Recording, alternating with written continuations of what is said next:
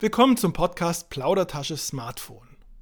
Mein Name ist Stefan May, ich bin Technologiejournalist und beschäftige mich seit Jahren beruflich viel mit der digitalen Welt und privat natürlich auch. Der Podcast besteht aus drei Teilen. In Teil 1 möchte ich erläutern, warum es meiner Meinung nach ein Problem gibt und dann schauen wir uns die wichtigsten Akteure bei Smartphones an, nämlich die Betriebssysteme bzw. die Anbieter dahinter. Dann schauen wir uns das Thema Apps und Daten an und in der Podcast-Episode Nummer 3 möchte ich Ihnen vorstellen, was man tun kann, damit das Smartphone ein bisschen weniger zum Feind und noch mehr zur Freundin wird. Das Smartphone illustriert perfekt das Dilemma digitaler Technik. Auf der einen Seite ist dieses kleine Gerät das praktischste Spielzeug, das uns Menschen jemals zur Verfügung stand. Ein Smartphone ist gleichzeitig ein Telefon, ein Computer, ein Terminplaner, ein Kalender, ein Notizbuch und eine Kamera. Es hilft bei der Partnersuche und beim Einkaufen und ein Smartphone sorgt dafür, dass man nie wirklich alleine, nie ahnungslos und nie verloren ist. Dank Smartphone können Sie sich stets anzeigen lassen, wo Sie sich gerade befinden. Sie können das Wissen der Welt anzapfen und per Handy mit der ganzen Welt Kontakt aufnehmen. Gleichzeitig sind Smartphones unverschämte und respektlose Plaudertaschen. Sie schicken permanent privateste Informationen über uns durchs Netz. Smartphones sind sehr viel größere Datenschleudern als normale Computer. Wir haben sie fast immer bei uns, sie sind fast immer an, teilweise sogar nachts.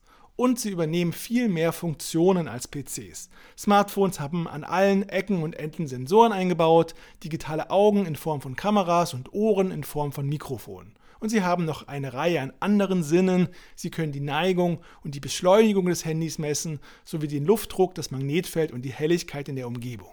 Sie können GPS-Signale empfangen, daraus sowie aus den WLAN-Netzen in der Umgebung können Sie metergenau ermitteln, wo man sich gerade befindet. Durch die Kombination verschiedener Daten können Smartphones bestimmen, ob sie gerade stehen oder sich bewegen und aus den Mustern ihrer Smartphone-Nutzung schlussfolgern, wann sie üblicherweise wach sind, essen oder schlafen. Daten auf Smartphones entstehen permanent. Allein Ihr Standort kann viel über Sie verraten. Gehen Sie vielleicht regelmäßig auf eine bestimmte Art von Partys, in eine bestimmte Arztpraxis, in eine christliche Kirche, eine Moschee oder Synagoge oder zu einer bestimmten politischen Gruppe, mit wem treffen Sie sich regelmäßig und mit wem irgendwann nicht mehr. Auch die Frage, welche Apps Sie installieren und nutzen, kann viel über Sie verraten ihre politischen Interessen, über ihre Religion, ihre Sexualitierung, ihre wirtschaftliche Situation oder ihren Gesundheitszustand. Weil sie beispielsweise die App eines bestimmten Mediums oder einer Partei installiert haben, eine Gebets-App, eine bestimmte Dating-App, eine Jobsuche-App oder eine Depressions-App. Machen wir ein kleines Gedankenexperiment. Stellen Sie sich vor, Sie würden ein Protokoll anfertigen in dem steht, wo sie sich den ganzen Tag lang aufhalten, wann sie wach sind, wann sie schlafen, wann sie zur Arbeit gehen und mit wem sie sich treffen. Und sie würden ein Profil mit ihren wichtigsten Eigenschaften schreiben. Wie alt sie sind, wie sie politisch ticken, welche Religion sie haben, mit wem sie befreundet sind und welche Krankheiten sie haben. All das kommt in eine Art Akte. Und jetzt fragen Sie sich, mit wem Sie diese Akte teilen würden. Eventuell sagen sie, die würde ich mit meinem oder meiner Liebsten teilen, mit meiner Familie und engsten Freundinnen. Würde ich Sie fragen, ob Sie es okay fänden, wenn diese Akte auch an verschiedene Unternehmen geschickt wird, würden Sie vermutlich sagen, auf gar keinen Fall. Auf Smartphones können all diese Informationen anfallen. Handys wissen viel über ihre Nutzerinnen und sie teilen diese Informationen mit vielen Unternehmen. Das ist das Grundkonstruktionsproblem von Smartphones. Was sind das für Unternehmen, die mithorchen können? Zum einen sind da die Anbieter der Betriebssysteme, zum anderen haben wir meistens Dutzende verschiedene kleine Programme installiert, die beliebten Smartphone-Apps. Als erstes schauen wir uns die Betriebssysteme an. Was ist ein Betriebssystem? Das ist so etwas wie das Gehirn eines technischen Gerätes. Es bekommt alles mit, was auf dem Gerät passiert. Es ist eine Art Überprogramm, das die Spielregeln bestimmt. Es gibt zwei große Anbieter von Betriebssystemen, Apple und Google. Zumindest in der westlichen Welt. In China gibt es noch ein anderes Betriebssystem namens Harmony OS, das eventuell in den nächsten Jahren auch nach Europa kommt. Apple ist der wertvollste Konzern der Welt. Er ist in der Börse umgerechnet 2,6 Billionen Euro wert. Das ist ziemlich, ziemlich viel. Apple hat zwei große Produkte, den Mac-Computer und das iPhone. Das iPhone ist ein Gesamtpaket. Das konkrete Gerät stammt von Apple, darauf läuft ein Apple-Betriebssystem namens iOS und Apple liefert die wichtigsten Apps mit, beispielsweise eine eigene Browser, Nachrichten, E-Mail oder Karten-App. und den App Store, den von Apple betriebenen Marktplatz, über den Sie andere Apps installieren können. iPhones sind meist teurer als Nicht-Apple-Smartphones. Sie sind so beliebt, weil sie so gut und elegant funktionieren. Das ist bei aller Kritik ein Vorteil. Alles kommt aus einem Haus und ist gut aufeinander abgestimmt. Ein weiterer Vorteil ist, dass Apple versucht, die Daten der NutzerInnen zu schützen, zumindest vor externen Unternehmen. 2021 hat das iPhone beispielsweise eingeführt, dass Apps Werbung nur personalisieren dürfen, wenn User dem vorher explizit zugestimmt haben. Facebook hat darüber sehr geschimpft. Der Haken ist, Apple schützt Daten vor externen Firmen, bei Apple selbst hingegen landen sehr viele Daten. Wenn Sie bei der Einrichtung eines iPhones nicht genau hinschauen, stimmen Sie leicht zu, dass eine ganze Reihe an Informationen an Apple gehen. Die landen im Datenzentrum von Apple, der sogenannten iCloud. Das kann der Gerätestandort sein, Ihr Adressbuch, Ihre Browserlesezeichen oder und Ihre Kalendereinträge. Dann gibt es noch eine sehr viel weitergehende Datenübertragung.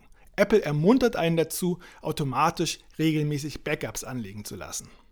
Backups sind Kopien Ihres kompletten Geräteinhalts. Diese Backups sind praktisch. Wenn Sie Ihr iPhone verlieren oder Ihr Handy geklaut wird und Sie sich ein neues Gerät zulegen, können Sie mit Hilfe des Backups die Inhalte Ihres alten Handys wiederherstellen. Die Schattenseite ist aber, eine Kopie Ihres Geräteinhalts liegt bei Apple und die meisten Daten liegen dort unverschlüsselt, so dass Apple theoretisch in alle Daten hineinschauen kann und Apple kann die Daten an Behörden ausliefern, wenn sie dazu gezwungen werden.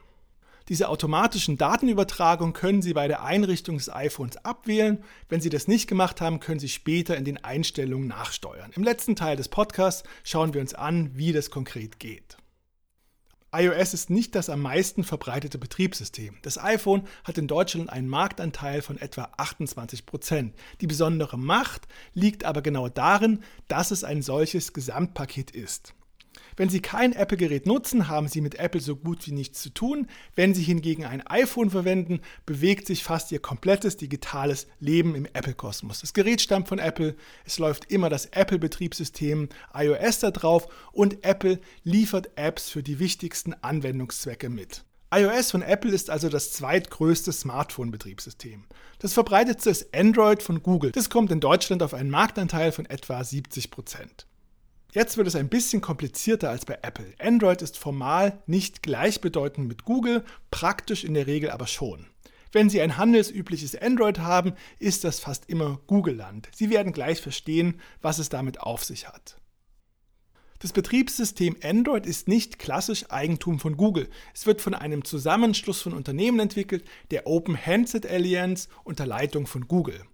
Android ist keine klassisch kommerzielle Software, sondern Open Source. Open Source bedeutet, dass die Bauanleitung eines Programms öffentlich einsehbar ist und dass die Software frei genutzt werden kann, ohne irgendjemanden um Erlaubnis zu fragen. Die komplizierte Logik von Android sieht nun folgendermaßen aus. Faktisch besteht Android aus zwei Teilen. Aus dem von der Allianz entwickelten freien Teil, dem sogenannten Android Open Source Project, und aus einem nicht freien Teil, der Eigentum von Google ist. Die Android-Basis ist frei. Zur Basis gehört das Betriebssystem an sich sowie verschiedene grundlegende Apps, etwa eine Telefon- und eine Kamera-App. Zum nicht freien Teil gehören wichtige Hilfsprogramme. Und das ist das Entscheidende. Das bekannteste Hilfsprogramm ist Googles App-Marktplatz, der Play Store. Der ist Eigentum von Google. Andere Hilfsdienste unterstützen Apps bei ihrer Arbeit. Es gibt zum Beispiel einen Dienst, der Messenger-Apps aufweckt, wenn eine Nachricht angekommen ist oder ein Hilfsdienst, über den Apps den Standort des Geräts genau bestimmen oder Kartenmaterial einbinden können. Viele Apps verlangen genau diese Google-Hilfsdienste. Wenn ein Gerätehersteller ein voll funktionsfähiges Android ausliefern will, auf dem sich problemlos Apps installieren lassen, die ohne Störungsmeldung funktionieren, muss er mit Google Verträge abschließen und die Bedingungen von Google akzeptieren. Google ist mit Android ein strategischer Geniestreich gelungen. Das Open-Source-Konzept entstammt eigentlich der nicht kommerziellen Digitalwelt. Vielleicht kennen Sie den Firefox-Browser oder das E-Mail-Programm Thunderbird oder das Textprogramm LibreOffice. All das sind Open-Source-Projekte, die sehr datensparsam und nicht profitorientiert sind. Android ist ebenfalls Open Source. Google hat daraus aber eine Säule der eigenen Daten- und Wirtschaftsmacht gebastelt. Ursprünglich befand sich Google in einer schwierigen Situation. Anfang 2007 hatte Apple der Welt das iPhone präsentiert. Es war klar, ab jetzt ist ein neues Internetzeitalter angebrochen, angeführt von Apple. Google war Nachzügler und hat es trotzdem geschafft, den Markt zu erobern. Im gleichen Jahr, Ende 2007, hat Google das Android Open Source Project vorgestellt, entwickelt von der neu ins Leben gerufenen, lose organisierten Open Handset Alliance. Etwas flapsig gesagt hat Google der sonstigen Technologie- und Digitalbranche folgendes Angebot gemacht. Leute, wir würden gern mit euch zusammen ein Smartphone-Betriebssystem entwickeln, das jeder von euch frei nutzen kann. Wir zahlen den Großteil der Entwicklung und ihr könnt Ideen einbringen, wenn ihr wollt. Das klingt doch toll. Bei dieser Allianz haben tatsächlich viele mitgemacht. Schaut man sich heute auf der Webseite der Open Handset Alliance die Liste der Mitglieder an, stößt man auf die Top-Liga der globalen Digital- und Technologiebranche. Beispielsweise sind große Internetanbieter wie die Deutsche Telekom oder Vodafone dabei und die führenden Handyhersteller wie Samsung und Huawei. Über die Allianz ist wenig bekannt. Man weiß aber, dass Android vor allem von Google entwickelt wird und die anderen Unternehmen eher punktuell eigenes Wissen und eigene Arbeit beisteuern. Die Verhandlungsmacht, die Google bei Android hat, wegen dieser Kombination aus einer freien Betriebssystembasis und aus einem nicht freien Teil, der aber sehr wichtige Zusatzdienste enthält, diese Verhandlungsmacht, die spielt Google virtuos aus. Und das führt dazu, dass wenn Sie ein Android-Gerät im Handel kaufen, das fast immer Google Android ist. Der App-Marktplatz Play Store ist installiert, die wichtigsten Google-Apps wie die Browser-App Chrome oder die Karten-App Google Maps und im Hintergrund laufen die verschiedenen Hilfsprogramme von Google. Nicht zu vergessen, wenn Sie ein handelsübliches Android einrichten wollen, werden Sie aufgefordert, sich mit einer Google E-Mail-Adresse einzuloggen oder sich eine solche Adresse neu anzulegen. Bei der Nutzung eines solchen Handys gehen viele Daten an Google, wenn sie beim Einrichten des Betriebssystems nicht genau hinschauen. Das sind beispielsweise Daten aus allen Google-Apps und Google-Diensten sowie ihr Standort, sobald das Gerät ihn ermittelt. Das können Sie allerdings auch nachträglich abstellen, was wir uns im letzten Teil des Podcasts anschauen. Außerdem sind bei vielen Apps diese Hilfsdienste beteiligt, über die Google beispielsweise Messenger-Apps aufweckt, weil eine Nachricht angekommen ist oder einen bestimmten Kartenbereich von Google Maps zur Verfügung stellt. So bekommt Google noch weitere Daten. Und die Apps bezieht man fast immer über den offiziellen App-Marktplatz, den Play Store, was Google noch weitere Daten liefert. Auf dem Markt der Smartphone-Betriebssysteme gibt es in der westlichen Welt also eine Zweierherrschaft, ein Duopol von Google und Apple. Das sorgt für eine extreme Ballung von Daten bei nur zwei Unternehmen und auch von Wertschöpfung. Sobald Sie eine Bezahl-App über den jeweiligen App-Marktplatz kaufen, kassieren Apple bzw. Google mit. Mit dieser Konstellation gibt es außerdem noch ein weiteres gesellschaftspolitisches Problem. Die digitale Welt in Vor-Smartphone-Zeiten war ein freies, chaotisches Nebeneinander von Inhalten. Man nutzte das Internet meist über Webseiten, die man mit dem Browser aufgerufen hat. Eine solche Webseite konnte und kann jeder anbieten. Man mietet sich für sehr wenig Geld eine Webadresse und ein bisschen Speicherplatz bei einem von tausenden Anbietern. Was dann auf der Webseite passiert, bestimmt man selbst, niemand kontrolliert einen. Und wenn man Produkte direkt verkauft, kassiert niemand mit, außer der Zahlungsanbieter, den man vielleicht verwendet und der eine Gebühr im niedrigen einstelligen Prozentbereich bekommt.